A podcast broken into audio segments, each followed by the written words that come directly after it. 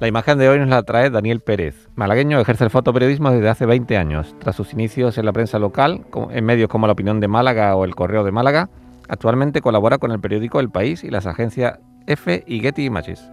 Ha impartido numerosas charlas y talleres de fotografía escénica como fotógrafo oficial del Teatro Cervantes y preside la Asociación Malagueña de Informadores Gráficos de Prensa. Esta es su propuesta. Para mí, la fotografía del día es la realizada por el fotógrafo Maxim Sipenkov de la agencia F y que ilustra hoy la portada del periódico El País. En ella vemos a Vladimir Putin durante el desfile del Día de la Victoria en Moscú, donde se celebra la victoria sobre los nazis en la Segunda Guerra Mundial. El fotógrafo opta por un plano de perfil de Putin, que queda marcado en la silueta del perfil de un soldado en primer plano.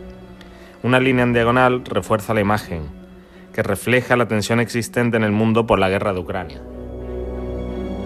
Fotoperiodistas que buscan su imagen del día. La tarde de Canal Sur Radio con Mariló Maldonado, también en nuestra app y en canalsur.es.